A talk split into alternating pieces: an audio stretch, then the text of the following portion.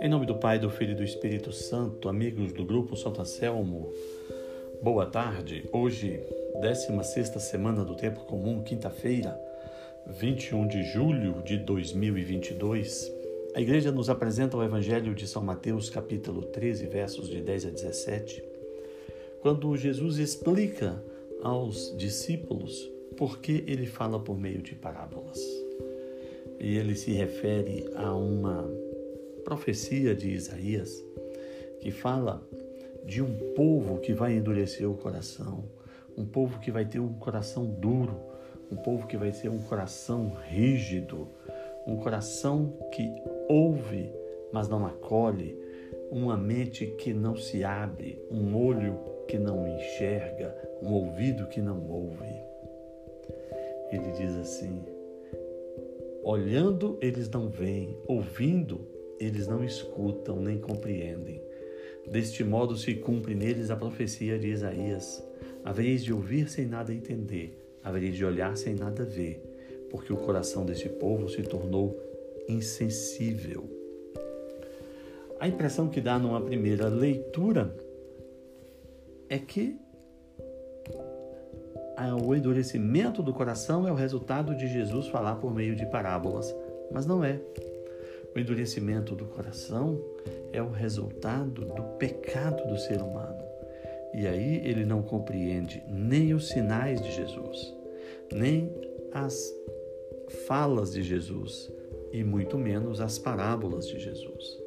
O pecado, quando cometido reiteradamente, o pecado quando repetido, ele faz casa, ele se amolda no nosso corpo, na nossa existência.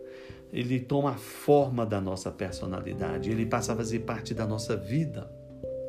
Todos nós já tivemos algum pecado, aquele pecado, vamos dizer assim, aquele pecado que nos é prazeroso, que a gente repete com frequência.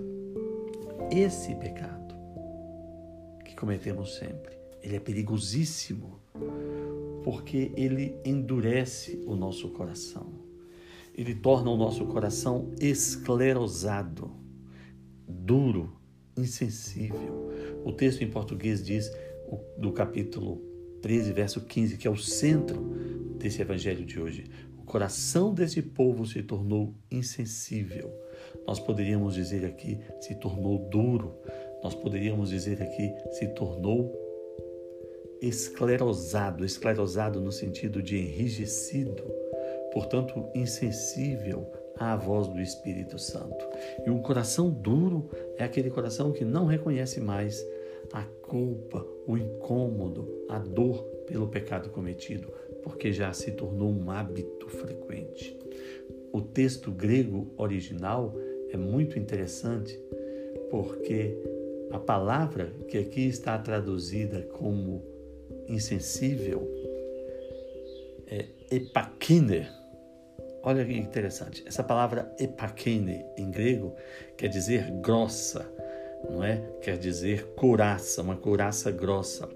Você vai lembrar que nós nos referimos, por exemplo, a animais como o elefante e o rinoceronte, é, como paquidermes.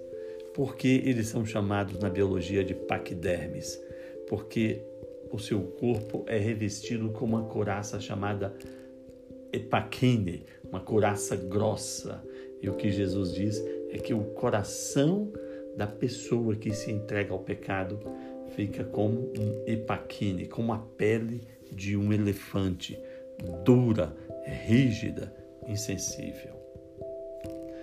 Então, vamos pensar quais são os pecados que nós estamos cometendo Vamos procurar o Padre, vamos confessar esses pecados, vamos buscar conhecer a Igreja, obedecer aos mandamentos, atuar com humildade, amar ao próximo